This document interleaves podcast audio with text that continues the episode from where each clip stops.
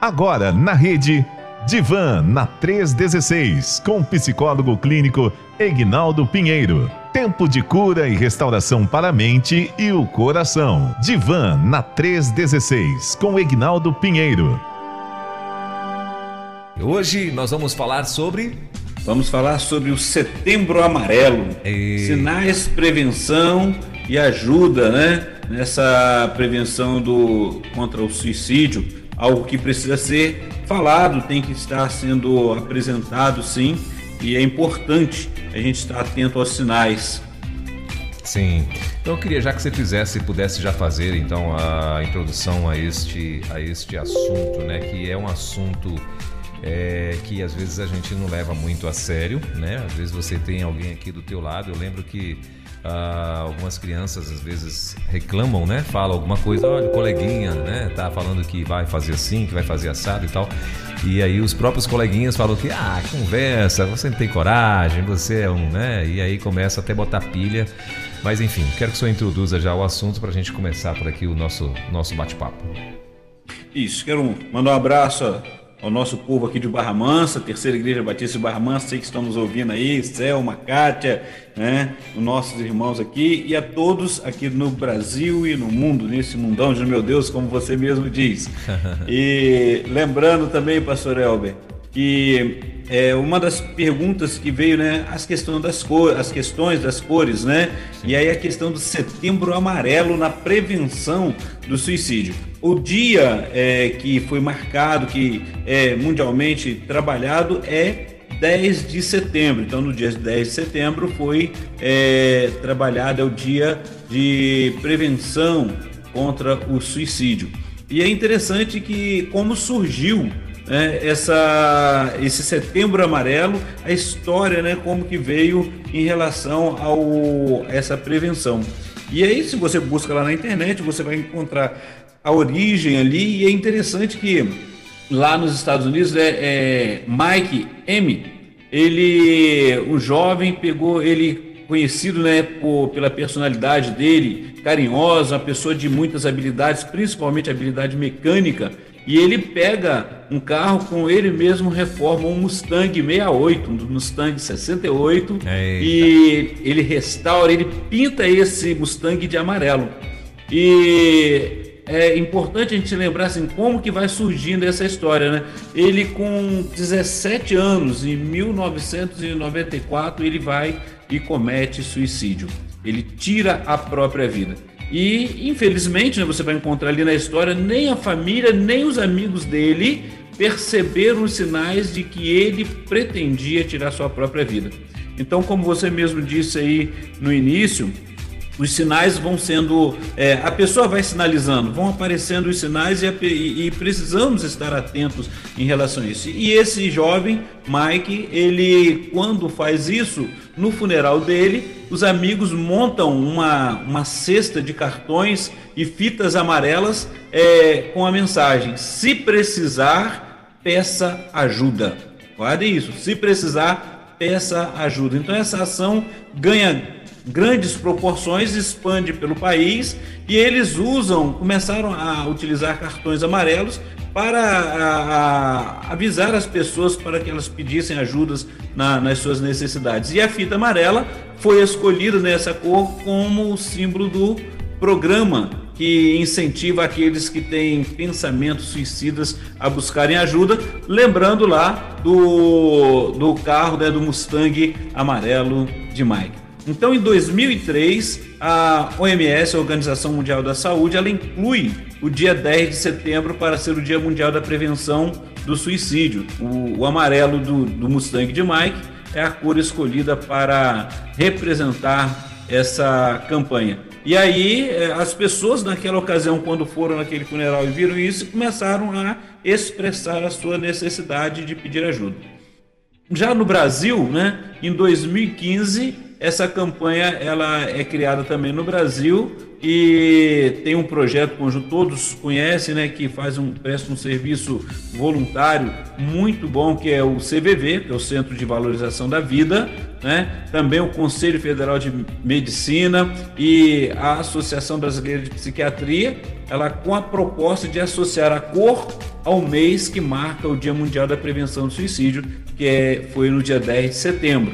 Então, o que, que, é, que acontece? A gente vê ali, né, aí no Distrito Federal, no Palácio de Itamaraty, às vezes aquelas luzes amarelas, né? É, lá no, no, Rio Grande do Sul, o estádio Beira Rio, é, lá na Bahia, o elevador Lacerda, eles participam aqui no Rio de Janeiro, Cristo Redentor, e aí eles, é, à noite, eles coloram as luzes amarelas, é, mostrando e lembrando dessa data, do dia 10 de, de setembro, que é a prevenção é, contra o suicídio. E precisamos estar atentos que nesse período de pandemia ainda aumentou muito mais, né? A gente fica sabendo de mais casos, cerca de mais de 32%, 32% de, de pessoas que tiraram a sua vida, que tentam também o suicídio. Então precisamos estar atentos aos fatores né, que podem aumentar essas, é, o risco de ideias suicidas. E é importante a gente ver esse, esse relato, né? E eu fiquei assim, como que é, é importante? Foi da, de um grupo que amava, considerava, mas não perceberam os sinais que aquele jovem Mike deu, e eles passaram a partir daí é, essa oportunidade de mostrar aos outros: está precisando? Peça ajuda, busque ajuda e colocando ali é, o cuidado com o outro. Então, o ouvir o outro, isso é, é importantíssimo em todas as sociedades. Maravilha. Então tá aí, né? A, a razão pelo qual temos aí o nosso, as nossas cores e no caso tratando-se do, do suicídio, o alerta é o amarelo, né? É, agora, você estava falando sobre sinais. A primeira pergunta que eu quero te fazer é a seguinte: quais os sinais, pelo menos mais comuns, né, que as pessoas que estão prestes ou pretendem ou, ou, ou estão com pensamento suicida, né, elas costumam demonstrar? É, vamos pensar numa primeira parte são os fatores, né? É, alguns fatores, né, que e muitos fatores que levam a pessoa a pensar no suicídio, ela é, pode, primeira coisa são as dores, as frustrações, ou o sofrimento que essa pessoa esteja passando, né? E, e é uma das é, a gente vê que assim, muitas pessoas acabam pensando, passando por isso, e também tem aquelas questões de pessoas que estão em depressão, né? Vivendo essa angústia da dor, ela, ela vai não está conseguindo dar conta. Pessoas que é, têm alguns transtornos mentais, esquizofrenia, né? ou uso de, de, de é, drogas e os vícios, então a pessoa acaba passando, e isso atinge qualquer idade, qualquer faixa etária. A gente precisa estar atento, né, a pessoa como ela está passando naquele momento. Então, são os fatores que vão levando, são fatores frustrações e sofrimento, né? E ela precisa de ajuda. Então a gente vê ali só, entre os fatores de riscos mais comuns são transtornos mentais ou psicológicos, como depressão, transtorno bipolar, esquizofrenia, uso e abuso de drogas, incluindo alcoolismo e uso de é, outros é, medicamentos, outros psicotrópicos. Né? Então a gente tem que estar atento em relação a isso. E a gente vai observar que a pessoa acaba dando sinal. Você vai observando que aquela pessoa que está vivendo um momento depressivo, e aí você precisa estar atento, olhando, conversando, estando é, atento ao que ela esteja falando. Às vezes, como você já citou mesmo aí, a pessoa acaba dando algumas palavras de que ela quer é, acabar com a própria vida, que ela não está feliz, que ela não está é, conseguindo dar conta. E às vezes ela não consegue falar porque a dor é dela, ela está sofrendo essa dor e precisa ser cuidado. Então, entre os principais fatores de risco estão a depressão, transtorno bipolar, transtornos mentais relacionados, né, em relação a isso, aspectos sociais também podem entrar nesse meio, condições de saúde limitante, né, aspectos psicológicos. Olha, nós estamos vivendo esse tempo de pandemia e aí, onde eu falei do, do aumento é justamente porque a pessoa civil estava vivendo a vida, tocando a vida, tentando com seus projetos, de repente vê os seus projetos sendo frustrados, pessoas que vão é, perder os seus empregos, pessoas que estavam é, investindo e o seu investimento agora é, é perdido. E nós vemos essas, essas circunstâncias acontecendo. Frustrados com outros, frustrados consigo mesmo. E aí preciso, às vezes não consegue, chega numa dor tão grande que não consegue é, dar conta disso e vai é, acabando pensando, acaba pensando em tirar a própria vida, achando que essa seria uma solução. Certo. E aí o senhor falou de fatores, agora que o senhor fala, queria que o senhor falasse também do, do dos sinais, né? Porque a, a pessoa está vivendo todo, todo esse sofrimento que o senhor, o senhor já, já é, explanou para a gente, mas eu queria que o senhor falasse também sobre os sinais, né? Como é que eu percebo esses sinais? Eu sei que essa pessoa já, está nesse, nesse problema, está em depressão e tal, só que agora ela está querendo ir para um outro extremo. É, tem uns sinais mais comuns? Tem, tem sim. Ele, pastor Alber, a pessoa começa a falar, né? Ela é, começa a ter essa ideia e começa a falar assim: ah, não quero mais. Por exemplo, a pessoa fala assim: ah, eu, a minha vontade é de deitar, dormir, não acordar mais. Já é um sinal, né? A, a pessoa começa a falar que a vida para ela é tudo difícil, nada presta, ela não está mais satisfeita com a vida. É um sinal, né? Ah, aí começa, é, ela vai falar também de outras coisas, né, de, sobre as dificuldades que tem é, no dia a dia em casa. Ela está muito triste, né? Ela se sente deprimida, então ela está pensando nisso. Ah, podia acabar com a própria vida. Mim pode acabar. Então é uma forma que ela já vai é, mostrando a, a sua ideação. Ela não se sente mais importante. Ela acha que ela é um nada, um zero à esquerda né? É, que as pessoas não, não prestam atenção nela, ela pode estar ali ou não estar e não vai fazer diferença nenhuma. Então, ela, ela já está passando por um sofrimento emocional. Às vezes, na, na situação familiar, dentro de casa, né? É, outras que sofreram abusos, nós falamos, temos falado sobre abusos, então sofreram abuso, não, não consegue dar conta em relação a tudo isso daí. Então, são sinais e a gente precisa estar atento, às vezes, naquela pessoa, a pessoa falou uma vez, você prestou atenção, ela falou de alguma coisa, de um desgosto da vida, de não querer continuar. Então você já é um sinal e é bom estar atento, é bom começar a se aproximar dessa fala e ver qual a dor, começar a perceber qual a dor que ela está sentindo. Então são, é importante estar atento a esses sinais. Ela vai sempre falando, se você começar a pesquisar, você vai observar que a pessoa que ela fala de, de, de tirar a vida dela, ela, na realidade, ela quer sair de uma dor que está muito grande, né? Então ela quer se livrar dessa dor. Então a gente precisa ouvir, precisa é, checar, conversar, ideações, né? ela vai, vai é, quando a gente fala da esquizofrenia, ou pessoas que têm transtornos mentais, ouvindo aquelas vozes que fala, é, dando ordem para ela poder é, tirar a própria vida. Então, é importante buscar ajuda, ajuda profissional, estar atento com essa pessoa.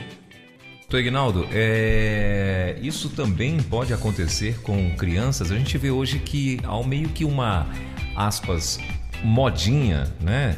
É de as crianças estarem se cortando, né? Não sei, eu acredito que você já deve ter encontrado muitos casos assim. E não só crianças, né? Mas adolescentes também. Mas assim, no, é, no tocante a, a crianças, é, elas também podem apresentar. Existe caso de suicídio é, infantil, no caso?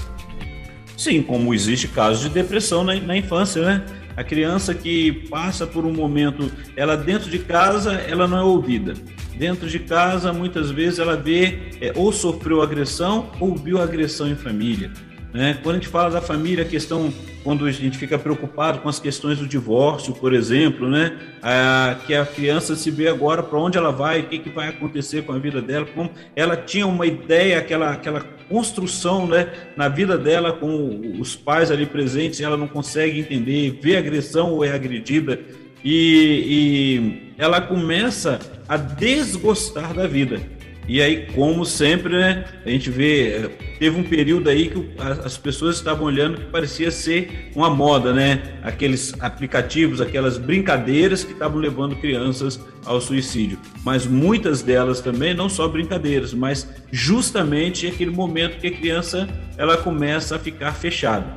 Quando está na escola, a escola começa a perceber, porque ela vai dando sinais, sinais como baixa produtividade, ela começa a não interagir com os amiguinhos, começa a perceber né, quando é, a, o outro não tem ali o, o, pai o presente ou a mãe presente, um, aquele que cuida, e essa criança começa a perder o sentido da vida. Então, para ela, tudo o que acontecer é melhor para ela não estar presente. E essas ideias, olha só, é a mesma também que a gente observa em, em níveis diferentes no adulto ela não se vê reconhecida, ela não se sente pertencente deste, deste contexto em que ela está e ela prefere então acabar com a vida, vai, vai tendo as ideias de, de, de não gostar da vida. Então é importante também ela ser valorizada, é importante ela ser reconhecida, é importante ela ver, é, você ver que ela tem potencial. E às vezes, igual a gente foi, foi dito, né, o bullying, o cyberbullying, nós temos são coisas que tá no momento ali, né? Antes você tinha um bullying na escola e a criança ficava não queria mais ir para a escola, baixava a produtividade, se achava aquela pessoa que não não merecia estar ali. Quando vem agora o cyberbullying, nós vemos pela internet, a pessoa posta uma coisa, se torna um, um domínio né, público, e às vezes aquele amigo, aquela pessoa que ele admirava, coloca lá aquele, aquele, aquele emoji né, com risada, ou ela coloca kkk, aquelas questões todas lá, e, e vai desfazendo, e essa pessoa não consegue lidar com essas circunstâncias, seja, seja ela um junior, um adolescente, um pré-adolescente, e aí precisam de ajuda, precisam do cuidado e precisa aprender, ter suporte para não, dar, é, não se deixar levar por essas circunstâncias, pastor. Essa, essa semana, doutor Guinaldo, eu vi um, uma. Na realidade, eu assisti o final de uma reportagem, né, numa TV de canal aberta, é, finalzinho de uma reportagem de uma criança que era viciada em jogos eletrônicos, né? Uh, e aí o repórter perguntou para ele assim no final, né? Como, como, eu vi só a conclusão da, da, da, da reportagem, o repórter perguntou para ele assim: é, mas por que que você, né? Porque ele, é, é, é, como ele era um viciado, ele falou: por que que você faz questão de tal? Aí ele pegou e falou assim: porque aqui ninguém sabe quem eu sou. Então ele era uma criança meio gordinha, né? Ele falou aqui ninguém, sabe quem eu sou. Né? Então aqui eu, eu tenho o meu mundo. Eu, isso garoto de devia ter no máximo ali uns 9, 10 anos. E ele falou: aqui ninguém sabe quem eu sou, então uh, ninguém fica me chamando de gordo, ninguém fica e tal, e tal. Então, quando no dia que me disseram que eu tenho, no dia que me disseram que eu tenho que sair, que tenho que parar de jogar, que eu tenho que sair do meu mundo, para mim o meu mundo acabou. Ele foi esse o, o, o termo que ele usou né, e bem preocupante. Só que, claro, já está em acompanhamento, já estava em tratamento e tal, mas ele falou que quando disseram isso para ele, ele falou que o mundo acabou, porque ali ele se isolava, ali ele se sentia é, é, tranquilo, em paz, né, isolado do mundo real, né, por conta da, da, da do, do, talvez dos ataques na escola ou, ou, até mesmo o cyberbullying, quem conhecia eles, né, e, e, isso é que é uma das, acredito que é uma, é uma das coisas perigosíssimas, né, contra as crianças, não é isso, Tugnaldo? Então, pastor Elber, ele está na zona de conforto dele, né? E geralmente o que nós fazemos é justamente isso: correr para a nossa zona de conforto, querer estar bem aonde nós somos nós mesmos. E, e eu preciso ser eu mesmo na sociedade que eu estou, né? E é claro, é interessante eu vou citar aqui a professora Márcia Doneda, né, missionária, ela, ela mostra claramente a questão. Eu gostei quando ela falou sobre a frustração, que a criança precisa aprender. Nós fomos frustrados quando criança em relação a algumas coisas que poderíamos e não tínhamos condições de, de alcançar naquele momento e lutar para poder alcançar depois. E as coisas elas precisam ser bem apresentadas. E essa conversa, esse cuidado e dar atenção, ela é importante. E são os momentos que nós observamos, né? Um adolescente que fica fechado no quarto, é importante saber como que ele está, como ele está vendo a vida, né? Porque ele vai ter aquele momento dele se fechar mesmo. Mas com alguém ele vai conversar. E se ele passa por um momento desde a sua infância de, de ser menosprezado, de passar por bullying, de ver um, um, um, problema na família, ele vai perdendo esse gosto pela vida e ele precisa conversar. É uma pessoa que já está precisando de ajuda. E muitas vezes nós estamos do lado e não percebemos. E é importante estar atentos a, atento a, a essa circunstância que é, é como eu falei, que é o que aonde mora o perigo, né? Que você vai levando, vai levando. E uma das coisas que a mãe, inclusive, comentou, né? É, antes até mesmo de ir para a próxima pergunta, mas que eu acho bem interessante a gente trazer aqui, foi uma das coisas que a mãe comentou. Ela falou o seguinte: que ela deixava, por quê? Porque era o tempo que ela tinha de fazer, a, a, a de cuidar da vida dela secular, né? De, de, de do, do, trabalho, dos afazeres domésticos e tal. Então ela deixava o menino ali envolvido naquilo, só que ela não imaginava que aquilo estava numa proporcionalidade gigantesca né, em cima daquela criança que agora era um viciado em, em jogos e estava tendo que passar por um processo de quase que de desmama. De, como é que fala? Desmamar. Desmame. É desmame, é. né? É, é, como se fosse um remédio que ele estava tomando ali e tal. Enfim. Mas, doutor Ignaldo, aí é, as pessoas hoje meio que antigamente tinha aquela aquela aliás isso ainda está valendo ainda na imprensa né? Eles não divulgam suicídio né?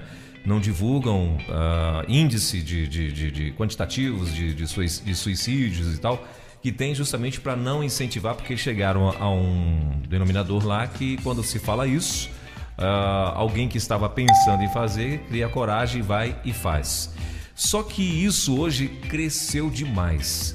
Né? E há uma preocupação agora. Deve ou não divulgar esse, né, essa situação? Porque assim, a gente uh, acredito que há duas vertentes, né? Um preocupado em divulgar para que as pessoas procurem ajuda e o outro preocupado em não divulgar porque acha que vai é, é, incentivar quem está querendo, né? É, e eu, eu, acho que. E, assim, eu queria ouvir a sua opinião em relação a isso, né? Primeiro, sobre essa situação. E também uh, o que, que eu devo fazer para estar, por exemplo, prestando atenção, aonde que eu tenho que estar atento, o que, que eu devo fazer para estar prestando atenção em alguém que de repente pode ter alguma uh, índice, algum indício, né, de que está querendo fazer tal coisa. É interessante, o pastor Elber, a gente observar que é o seguinte, nós vamos estar expostos às duas vertentes, né? O ouvir e avaliar e às vezes a pessoa poder se incentivar ou não. Eu preciso, primeiramente, antes de tudo isso, é avaliar sobre como que a pessoa está no mundo, como nós estamos apresentando este mundo. Né? É, nós estamos vivendo um momento de sofrimento, de angústia, que todos passam por isso. Eu vou pensar aqui, falar de Emile Durkheim, né, que é considerado o grande fundador das ciências sociais, né? Ele, ele vai, ele é francês, né? Desde morou lá, na, nasceu em 1858 e viveu lá na França até sua morte em 1917. E ele vai dizer o seguinte: o suicídio é uma denúncia individual de uma crise coletiva. O suicídio é uma denúncia individual de uma crise coletiva. E qual é a nossa crise coletiva né, que a gente observa ali? Primeiro era o antes, vamos pensar o antes da pandemia, porque se pensarmos que isso é tudo é, por causa da pandemia, vamos estar errado, porque já vem isso acontecendo há muito tempo, né? E muitas pessoas acabam tirando ao longo do ano a sua vida, e virou um tabu falar sobre isso. E o tabu porque ela vai mexer não só com a estatística, mas com pessoas, com o sentimento, com os familiares. E isso é, é algo que nós precisamos estar atentos e cuidar, antes mesmo até de pensar sobre estatística, é ter coragem de poder tratar o assunto, seja ela nos nossos meios religiosos, seja ele é, na sociedade, porque virou um tabu em, em falar sobre isso. E nós sabemos que não é algo simples e nem tão pouco, é algo fácil de vivenciar, porque estamos trabalhando a dor do outro, estamos percebendo a dor do outro, como nós também vivemos os nossos momentos de dor. Então precisamos estar atentos em relação a isso. Então, antes mesmo, eu, eu, eu vejo é, quando. Antes eu não ouvia muito falar, né, as, tudo aquilo que você leva o foco para ele é, te desperta e você vai procurar saber e procurar cuidar.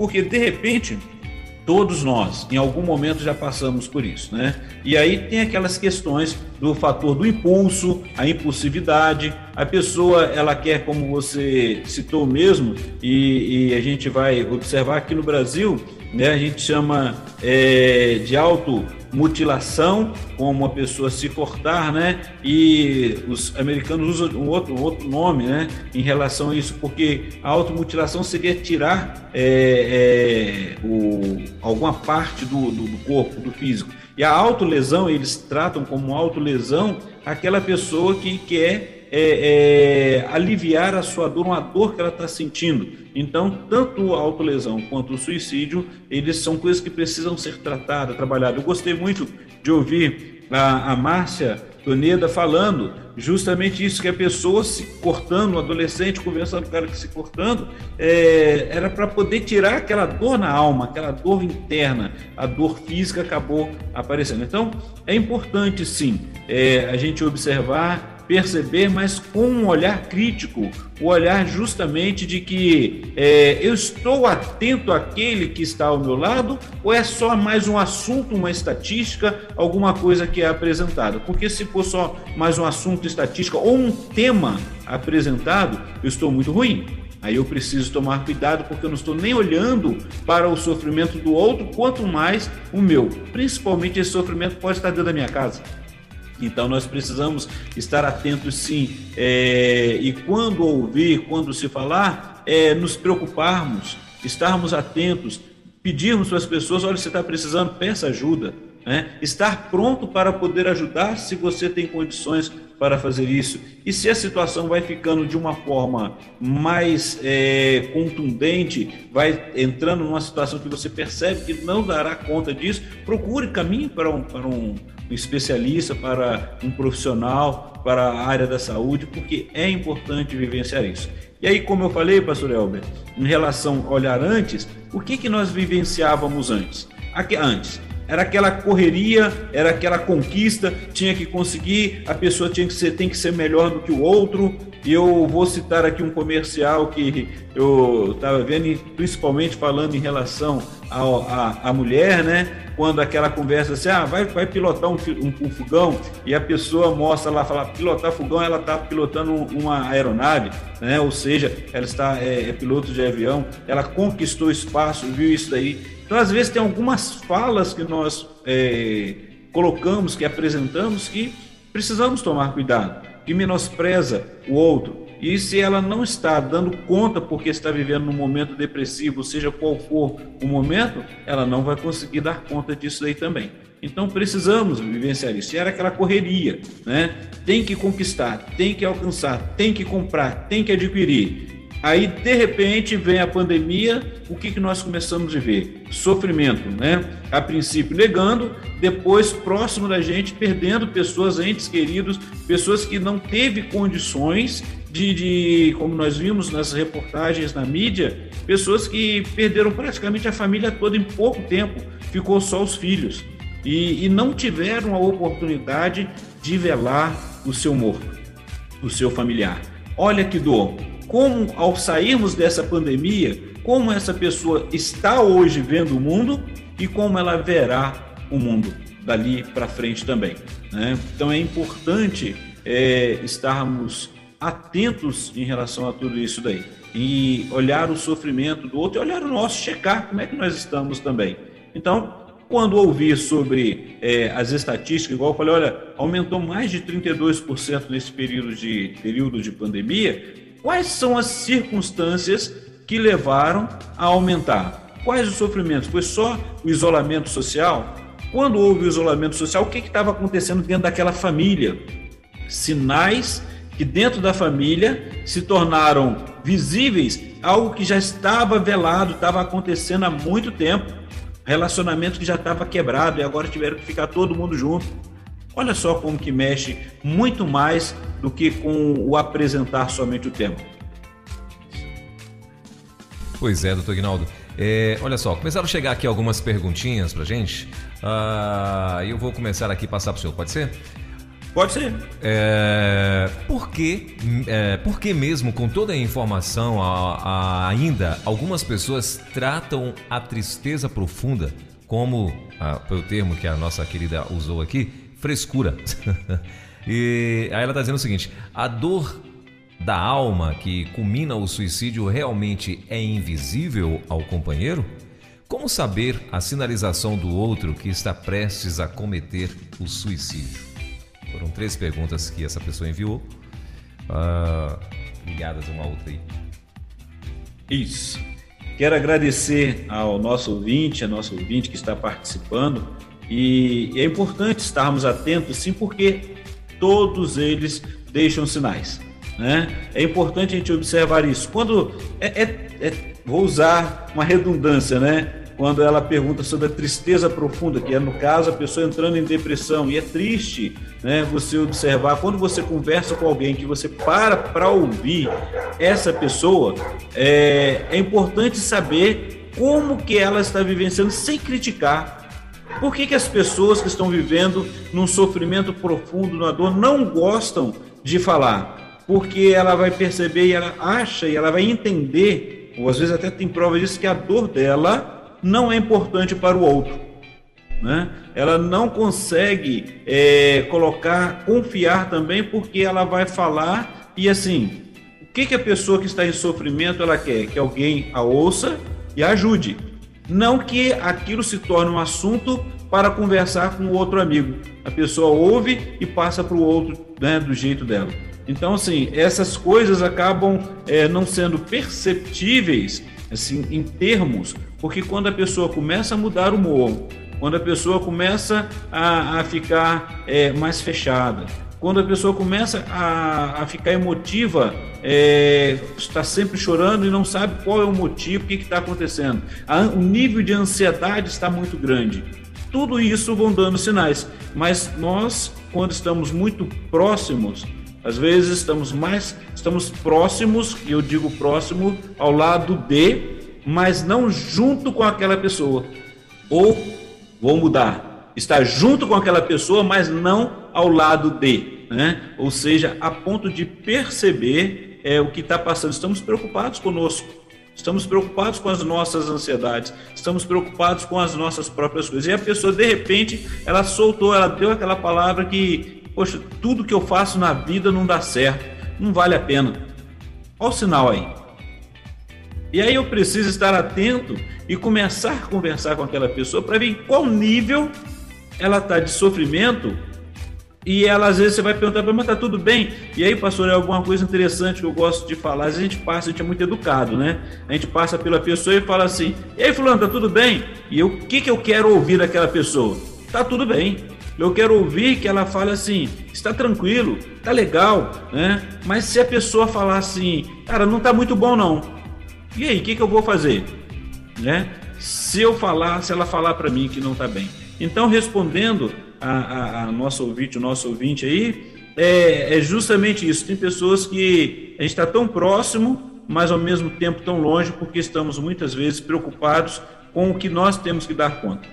E a pessoa vai dar o sinal, vai falar. Para outras pessoas, e é uma das coisas que foi, é, ela colocou bem claro, essa, esse ouvinte, né? Colocou bem claro, pastor Elbi, é, e é interessante estarmos atentos, é evitar aquela, essas palavras que que acabam é, piorando a situação. A pessoa está numa angústia grande, aí você fala assim: ah, isso é frescura.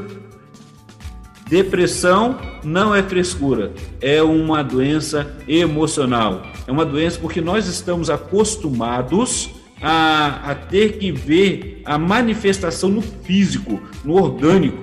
Mas a pessoa ela está passando por uma dor tão forte que ela não consegue dar conta em relação a, a, isso, mas não vai aparecer no físico. O que vai aparecer é um humor é, meio entristecido. É, é, doutor Guinaldo, olha, tem mais perguntas aqui. Eu, eu, eu, eu vou direto para as perguntas, tá? Aí o senhor vai, o senhor vai respondendo, porque começou a chegar algumas perguntas, uma em é, seguida da outra aqui. A, a ouvinte até falou que podia falar o nome dela, mas a gente não vai falar, não. Inclusive, você que quer participar, é, você quer mandar a sua pergunta, tua dúvida, ou de repente você até mesmo está vivendo né, esse momento aí de, né, de, de perturbação mental em relação a algumas coisas. Então você pode mandar assim a tua pergunta. Pode ficar tranquilo que a gente não vai identificar ninguém, tá bom? Até para ficar legal, é, a gente não vai estar tá identificando ninguém para não constranger ninguém e, e, e, e também não, é, não, comprometer, né? enfim. Ah, ah, um ouvinte aqui que falou o seguinte: é, com o meu pai foi assim. Me contam, então acredito que ela, essa pessoa era criança, né? É, me contam que ele não deu nenhum sinal que ia cometer o suicídio. Né? O pai suicidou e parece que não, é, que não perceberam nenhum sinal. Eu acho que isso é quase que impossível, né, doutor Guinaldo? Acho que a pessoa sempre ela vai dar um sinal, né? Ou não, ou, ela, ou pode acontecer mesmo. Olha, geralmente o sinal, né, eles vão mostrando os sinais sim. Porque é, o que, que acontece? Às vezes a pessoa não quer que a família se sinta culpada. Então, é, de repente, depois que aconteceu, aparece uma carta para aliviar a dor da família, dizendo que a família não era culpada. Ou então vai avisando. Isso aconteceu é, aqui em Barra Mansa recentemente. Né? Uma pessoa é, conhecida, ela passou por um momento de, de, estava passando por um momento de sofrimento e ela veio tirar a própria vida. Isso foi triste quando nós ficamos sabendo né? Quando a gente vai ouve pela mídia e vai tentar ligar se já tivemos próximo daquela pessoa ou não. Geralmente elas dão os primeiros sinais é você vai ver aquela pessoa se fechando completamente.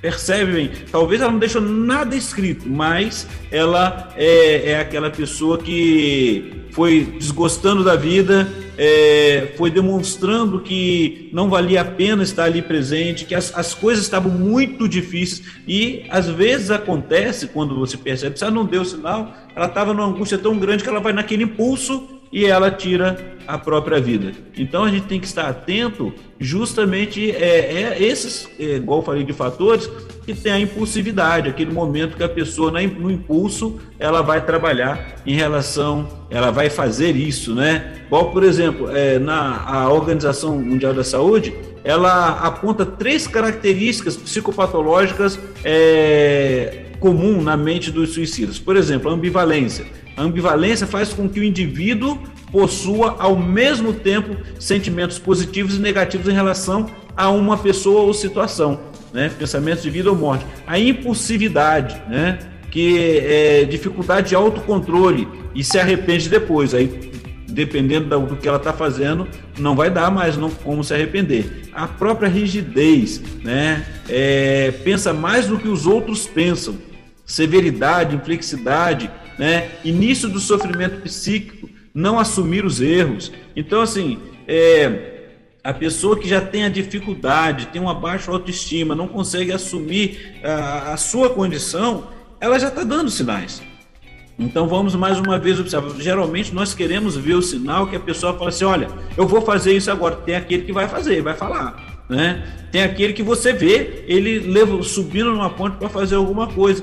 Mas a maioria ela, ela é sutil e aí eu preciso entender, observar que aquela pessoa já está dando sinal ao estar passando por sua dor. Então, quando ela vai sendo acompanhada, é, primeiramente aquele que está ao lado percebeu, vai dar o ouvido a ela, porque sim, é, a gente estudando, eu estou citando bem a Márcia, porque ela está nos ajudando na, na, com capelania, né? E aí nós vamos observar o seguinte: é, a pessoa que está em sofrimento, o que, que ela quer para ela? Ela quer uma pessoa que a ouça. Ela quer uma pessoa que é, ela possa confiar. Né? Ela quer uma pessoa que se importe com ela. Ela está passando por uma angústia, ela fala assim: está doendo. Né? A pessoa viveu momentos de perda, ela está no momento depressivo. Talvez ela achou que nunca ia acontecer isso com ela, de repente agora está acontecendo.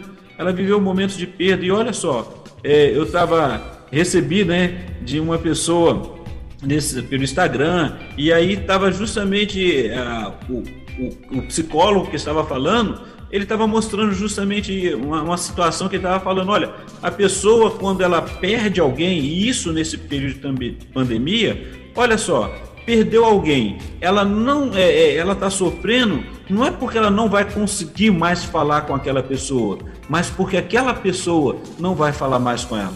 Olha a ausência, é morte dela mesmo. Né? Não é a morte do outro, ela está sofrendo a morte dela. Aquela palavra que ela ia ouvir, ela não vai ouvir mais.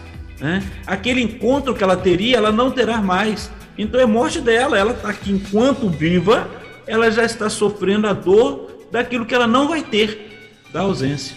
Então essas dores, elas vão se apresentando até chegar no extremo, até chegar no físico. Então você começou a perceber isso aproxime, converse. É, o que, que eu posso fazer por você? O que, que eu posso, como eu posso te ajudar? E se eu não tenho condição, vamos procurar uma ajuda é, com, com um profissional da área da saúde. Então é importante, pastor Elber, gente observar isso. Certo. Doutor Ignaldo, tem mais perguntas é, aqui? Só um pouquinho, deixa eu eu voltar, porque agora também estou tá, interagindo aqui com, com várias situações. É, o tema, eu acredito até que o tema pode ser estendido, viu, doutor Ignaldo? Porque tem muita gente dando, é, é, falando aqui, né, e, e mandando perguntas, enfim. Uh, vamos ouvir esse áudio aqui. Tem um áudio de uma pessoa que a gente já checou aqui e ela não se identifica, né? E ela mandou okay. esse áudio aqui pra gente. Eu faço essa pergunta devido a uma criança. Criança de sinais me pediu uma vez um biscoito e eu puxei assunto com a criança, porque que ele estava na rua e ele me disse que em casa era muito ruim, que a mãe brigava muito, que eles eram castigo na vida dela e que ia se matar e na rua ele tinha liberdade. Eu vejo muitas crianças na rua, às vezes, e pode ser essa consequência, né? A pergunta que ela fez, o senhor entendeu o que ela falou aí, né? É, deu para você ouvir? Ouvi. Certo. A pergunta que ela fez foi a seguinte: é, Doutor Ignaldo, muitas crianças crescem ouvindo mães falando que não aguentam mais a vida e que vai se matar. Isso afeta as crianças no crescimento? Foi a pergunta, a depois dor, ela fez esse comentário, o porquê da pergunta. Isso. Olha a dor da criança. Né? Essa criança, por exemplo, estava na rua. Ela, o que ela encontrou de escape do sofrimento que ela estava sentindo emocionalmente? Né? É, é que a, a, a, mãe, ela falando o tempo todo que a vida é ruim, que ela ia se matar. É, ela está dando sinal, ela está falando, tudo bem, alguém deveria chegar, essa mãe está conversando com ela. Mas vamos pensar aqui se essa, essa criança, como que ela volta? Ela sai de casa porque ela não quer ouvir isso. Imagine se ela volta para casa e não encontra a mãe. Então, quando eu, eu creio que eu já até citei, quando eu estava fazendo um estágio é, supervisionado, fazendo a graduação, e eu conversei com a criança que na escola eles perceberam a, a, a falta do rendimento dela, o que estava acontecendo. E o que aquela menina, aquela criança tinha, era que é, tinha uns oito anos. Ela não queria ir mais para a escola porque o medo dela, ela tinha perdido um ente querido, um avô, um tio, não sei. E quando ela, isso foi quando ela chegou da escola.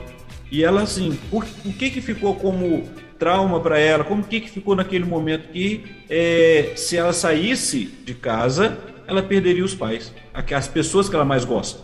Então, imagina essa criança, ela está vivendo essa dor e ela vai crescendo com isso. E aí ela vai crescendo o quê? Qual, o que que vai sendo é, colocado na mente daquela criança? Que a vida é ruim, que a vida é difícil e que a solução para isso é tirar a própria vida. É isso que essa criança está aprendendo. E no dia que essa criança passar por uma frustração maior, o que, que você acha que ela pode querer fazer da própria vida? Seguir o que estava ouvindo dentro de casa. Verdade. Então, a gente precisa tomar esse cuidado, porque o sofrimento, é, somos nós, às vezes, que não estamos conseguindo dar conta, vamos pedir ajuda. Vamos olhar aquele que está perto da gente. Essa criança, por exemplo, já ouviu isso. Qual seria a situação da família dela, por exemplo? Muito obrigado pelo ouvinte que mandou esse, essa, essa, esse áudio, né? E poder ter conversado com essa criança também e perceber o que ela. Será que os pais estavam juntos, tinham separados? Será que estava passando necessidade é, física, necessidade de alimentação, necessidades das mais variadas e principalmente né? o amor, o afeto, o poder conversar. O que ela ouvia era briga, ouvia que a vida não presta. Aqui em Brasília, doutor Guinaldo, senhor estava falando aí, aqui em Brasília teve, uma, teve um, um caso aí há uns anos para trás é, de um homem que foi acusado de ter dado fim, né? Porque a mulher sumiu, uma ex-mulher dele, essa mulher sumiu, né? Ninguém mais ouviu falar. E ele teve filhos com essa mulher e tal. E aí, um belo dia, um dos filhos foi e acusou, dizendo que uh, esse pai uh, teria dado fim a esta mulher. E então teve ali uma pressão, aí teve, foi, foi comentário em to, foi, foi comentário em todos esses jornais é, policiais, né, que tem aí, os datenas da vida aí. Então foi comentado e tal, inclusive falaram, estava tratando ele como um monstro e não sei o que e tal. Ele chegou a ser detido. Aí, para acabar de completar, tinha um, um delegado aqui que estava cuidando do caso, que era candidato a, a, a deputado, ele era um pré-candidato, né? Então ele fazendo muita questão de estar na mídia, aí ele fazendo, né, criando situações, a gente via que havia um pouco, aliás, um pouco não, havia muito sensacionalismo em cima da questão. Enfim, Aí esse homem acabou sendo detido um, um, tempo, depois saiu, né? E esse delegado no pé dele e tal, e querendo forjar algumas coisas. E depois a gente foi saber, porque acabou que era uma pessoa que a gente é, conhecia, os familiares e tal, e a gente foi saber mais de perto. E ele, não, depois que ele saiu, da, da ele foi detido, né? Ficou alguns dias e, e, e provavelmente iriam é, condená-lo, era o que ele sentia, né? E ele acabou tomando a decisão de tirar a, a, a vida. Uh, e é mais ou menos isso. Eu acho que, em cima do que o senhor estava falando, né? A, a, o nosso ouvinte que estava falando sobre o pai também que tirou a vida, uh, ela falou assim que o pai dela, que com o pai dela foi assim, né? E que ele deixou uma carta, mas não falou nada. Só falou que ia fazer uma viagem e não voltava mais né? E que ele tinha, ela tinha, no caso, um, um ano e seis meses quando isso aconteceu. Ou seja, a, a pessoa ela que toma uma decisão por alguma pressão, por alguma situação da vida, né? É, talvez ela, ela venha, em cima do que o senhor falou aí, né? Ela venha de um, de um contexto onde sempre alguém estava de alguma forma inseminando na sua cabeça, né, de que sob pressão resolva logo, né, faça logo isso. Né? Ou então eu vou fazer logo isso, eu vou fazer logo isso, e acabou que uh, este homem, no caso aqui, nesse caso que eu contei, ele tomou essa decisão por conta dessa pressão e aí ele deixou uma carta dizendo que ele era inocente e tal, que ele não ia, como um homem honrado, tudo e tal, ele não ia suportar tal vergonha de ser condenado, de ser preso e tal. Ele sofreu por antecipação e tomou essa, essa decisão, né? E eu queria que senhor falasse um pouco também sobre isso, dessas pessoas que acabam é, tomando esse tipo de decisão. Né? Sendo que ela não estava em, em, depressão, não estava nada disso, mas ela tomou uma decisão drástica dessa. Por que que isso acontece? Ela também deixa sinais? Então, olha os sinais já sendo dados. Né? Qual era a preocupação e qual geralmente é a nossa preocupação? Por que, que a gente não pede ajuda é, muitas vezes? Justamente porque é, estamos preocupados com o que o outro vai pensar de nós mesmos. O que, que o outro vai pensar do meu caráter, da minha forma de viver, né? E isso vai causando um, uma dor. Ele é antes mesmo da, de que pudesse ter uma sentença, repare bem, ele já tinha uma sentença dentro de casa, uma acusação de que ele era culpado. E até provar tudo isso, ele já tinha, a pessoa passa pela humilhação, passa por aquilo que ela não consegue, não consegue gerir, não consegue dar conta e não consegue falar sobre isso, o que, que ela acaba fazendo com a própria vida? O que vai tentar é achar uma forma de saída que vai aliviar aquela dor que está interna, aquela angústia. Então, assim, a forma de, de, de sair é, é poder ajudar, tirar a pessoa desse sofrimento, é ouvir essa pessoa, é entender que, é, por mais que essa pessoa tenha motivos ou culpa, ou seja o que for, ela é uma pessoa que sofre, uma pessoa que está ali que precisa ser ouvida, que precisa ser dado a chance de poder é, ela se expressar.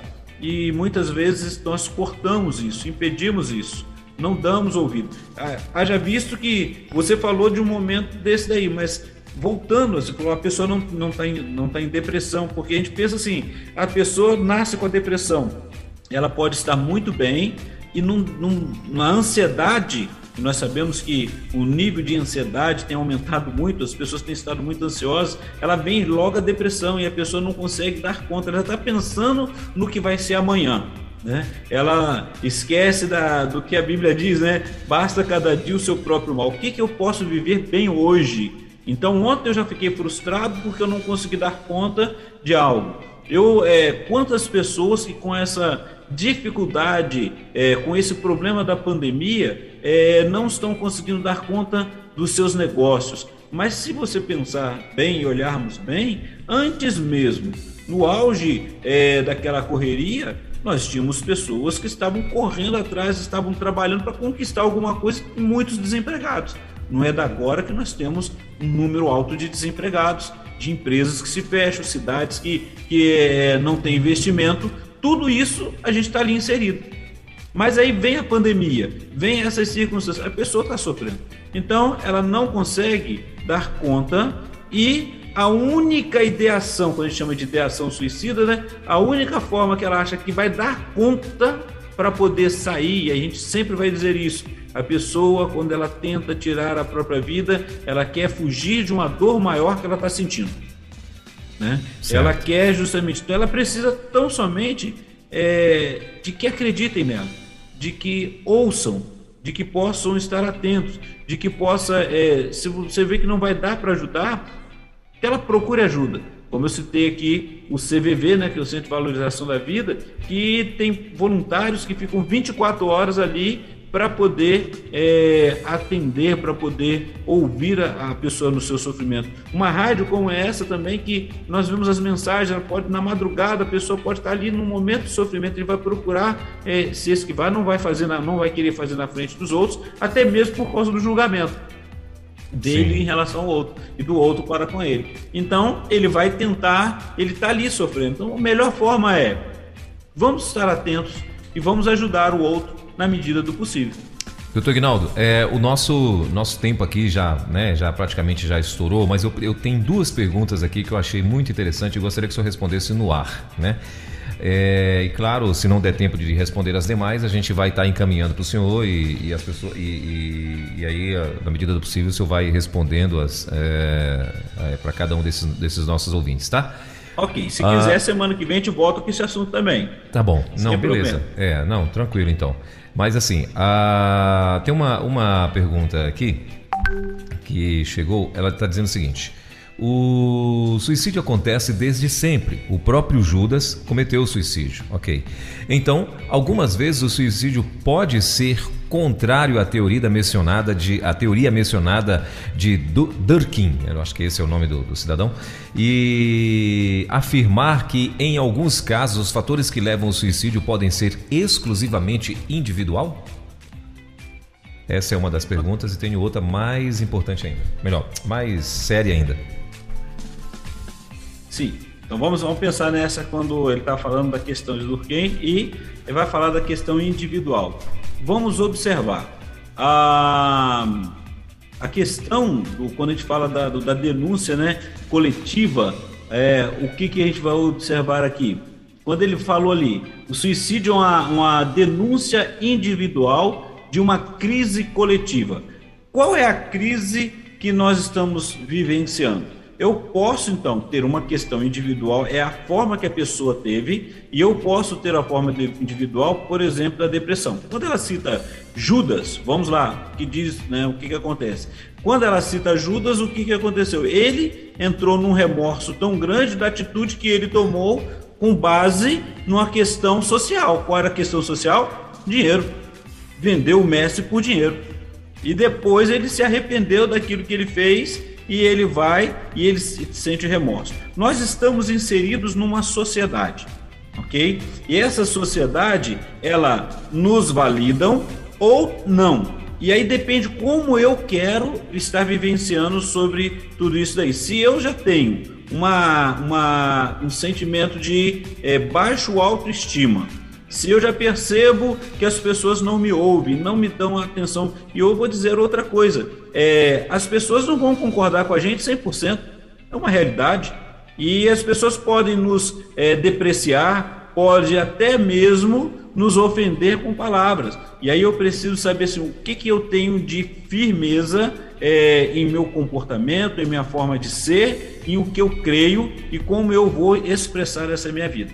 E aí eu vou estar atento em relação a isso, porque é, essa questão emocional, ao não dar conta dessa circunstância, é o que vai me fazer desistir da vida.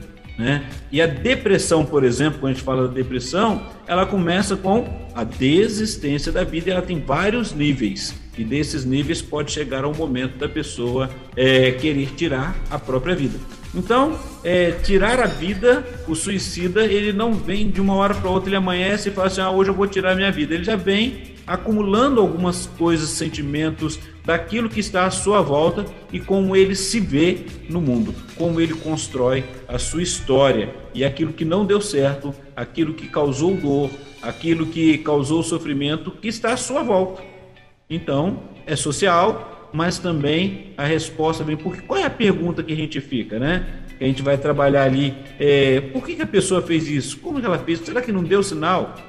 E outra coisa, pastor Elber, acrescentando é a família, né? A família sofre, ela fica depois sem conseguir até até para comentar ao tabu em relação a isso, como é que como que os outros vão ver, né? Como que a pessoa vai falar? Olha como, como é difícil comentar sobre tudo isso.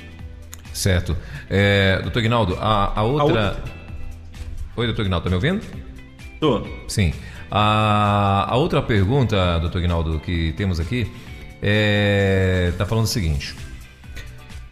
É, a pessoa ela é casada, né, é, com uma pessoa extremamente ciumenta, né, e no caso ele desconfia de todo mundo e que ao mesmo tempo que ele se torna agressivo, né, a ponto de é, a ponto de o cônjuge, né, que, que, que é o qual que é a outra parte, né, vamos dizer assim, quando ela ameaça em deixá-lo, né, deixar o, o, que sofre com a, com a questão dos ciúmes, ele diz que vai se matar, né, e essa pessoa não sabe como agir. Esse é um sinal fortíssimo, né, doutor Guinaldo? Pois é. E aí esse sinal ele entra também no assunto que nós falamos na semana passada sobre sinais de relacionamento abusivo. Essa pessoa que diz que tem muito ciúme já está controlando a outra pessoa que está vivendo num relacionamento abusivo e ela precisa tomar cuidado, né? Porque a primeira coisa ele vai falar em relação assim, ah, eu me mato. Né? Ou depois ele vai falar, então se você não fica comigo, não vai falar com ninguém, vai querer tirar a vida da outra da outra pessoa.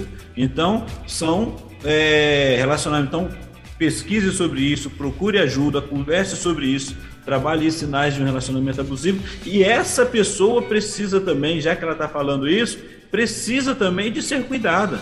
Né? Ser cuidada porque você não tem certeza se ela vai chegar vias de fato ou se ela está fazendo isso para poder te controlar. Então é importante que ela possa conversar sobre isso, como é essa situação e poder dar espaço para que haja vida, que o outro respire, que o cônjuge respire, que o cônjuge possa conversar sobre essa, esse, esse trabalho. A vida dela está tá presa a outra somente, ela não consegue crescer em mais nada, o que está acontecendo?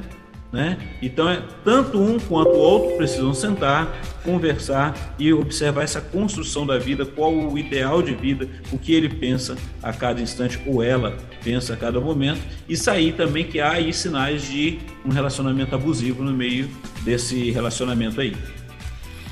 Muito bem, doutor Ignaldo, para nós encerrarmos, é... eu queria que, já que nós tivemos aqui algumas situações né, de pessoas que vivenciaram nas suas famílias, né, ou estão vivenciando, né, eu queria que o senhor pudesse uh, trazer aí o que, que o senhor falaria a essas pessoas que já passaram por situações de perderem entes queridos, né, é, que tiraram suas vidas e, e até hoje, né, porque fica essa essa, essa incógnita, né? Por que que fizeram? Eu queria que o senhor trouxesse uma palavra para essas pessoas aí, então, para nós encerrarmos o nosso bate-papo. Primeira coisa, procure é, ajuda para poder conversar sobre isso. Né? Procure é, poder. É, porque há uma dor ali e que há uma incógnita, como o pastor acabou de falar, que precisa ser cuidado até mesmo para que haja é, o alívio na emoção, né? Porque a família que passa a família ela acaba sendo vista e a gente fica preocupado com isso, né? Que é a, a, os que estão de fora, seja em qual contexto for, seja religioso ou, ou, secular, aonde for, a pessoa fica com medo ou fica preocupado conforme ela está sendo olhada. Ah, naquela família aconteceu isso, porque nós todo mundo quer julgar. Não julgue o outro. Não se coloque como juiz. Coloque como aquela pessoa que possa ajudar, que possa ouvir né, o outro, o que, que ele está sentindo com a dor e dizer o que, que eu posso te ajudar. Estar atento em relação a esse cuidado. Se você está vivenciando e, e passou por isso, né, é, procure estar junto com a família, ajudar, apoiar. Não se culpe né? Procure estar buscando é, meios de, se está muito difícil, procure um profissional de saúde, procure um psicólogo. É, nós sabemos que a pessoa que está, é, que a maioria dos casos, a pessoa está passando por depressão, por, por transtornos mentais. Então essa pessoa precisa ser cuidada. Tipo, se está na sua casa, na sua família, sabe que tem alguém, tenta ajudar, leve essa pessoa para poder é, auxiliar, ser auxiliado, porque o psicólogo vai poder conversar, ela vai poder se abrir, o psiquiatra vai passar um medicamento para poder ajudar e a pessoa que está próxima, eu falei sobre ajuda, né? Também rapidamente, é, pastor Elber, é, também aproveitar se você tem na, na família alguém, tire a pessoa, tente cuidar para que a pessoa fique longe das, das condições propícias para tirar a vida dela. Por exemplo, controle os medicamentos, se ela toma medicamento, procure estar atento, tem que estar ali com um olhar mais próximo dela, tire objetos pontiagudos, livre ela de, de, que ela tenha mais dificuldades para que ela tenha facilidade de poder falar do que ela está sentindo. Né? Tirar ela desses, desses ambientes em que possam ser ambientes de risco, né? E se a pessoa falou, ah, você está conversando, porque quando ela vai ao psicólogo, o que, que nós vamos fazer com isso que nós estamos observando? Vamos procurar uma rede de apoio, por exemplo, familiar. Olha, quem que está próximo dela, não deixe essa pessoa sozinha, né? Não deixe essa pessoa em lugar que ela possa intentar contra a própria vida, porque naquele momento, até que ela está precisando de medicamento, ela está tomando medicamento, ela não está conseguindo, então vai ser tratada em relação a isso. E quem está próximo vai ajudar para que ela não tenha a impulsividade de tirar a própria vida. Então, assim, a, a rede de ajuda é importante. E nunca, né, evite, se possível, é, de, de rir, de debochar, de falar que é frescura, qualquer outra coisa semelhante. E você que já passou por isso, seja na família ou um amigo ou algum ente querido, né, você, primeiro, cuide do seu, das suas emoções. Não se sinta culpado por isso. Talvez a gente fique assim, mas eu não, não consegui ver, eu não cheguei. Converse sobre isso.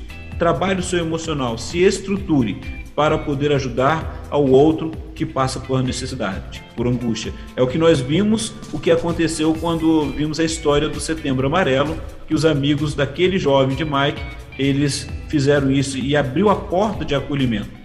E, e pastor Elber, só para terminar aqui, eu quero até desafiar você, né, para que esteja, é, você que está nos ouvindo, continue na parte da tarde com o Nayan, no quadro da Márcia Donia das 15 horas, entre pais e filhos, que ela vai falar justamente sobre isso, né? É, expressão de amor, tempo com os filhos.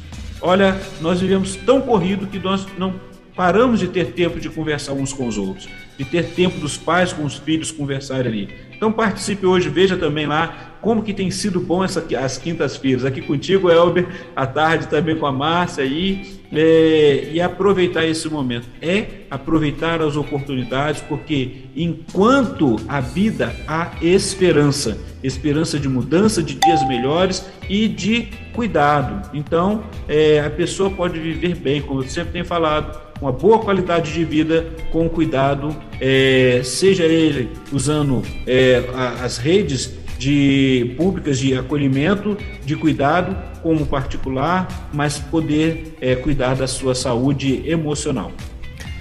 Muito bem.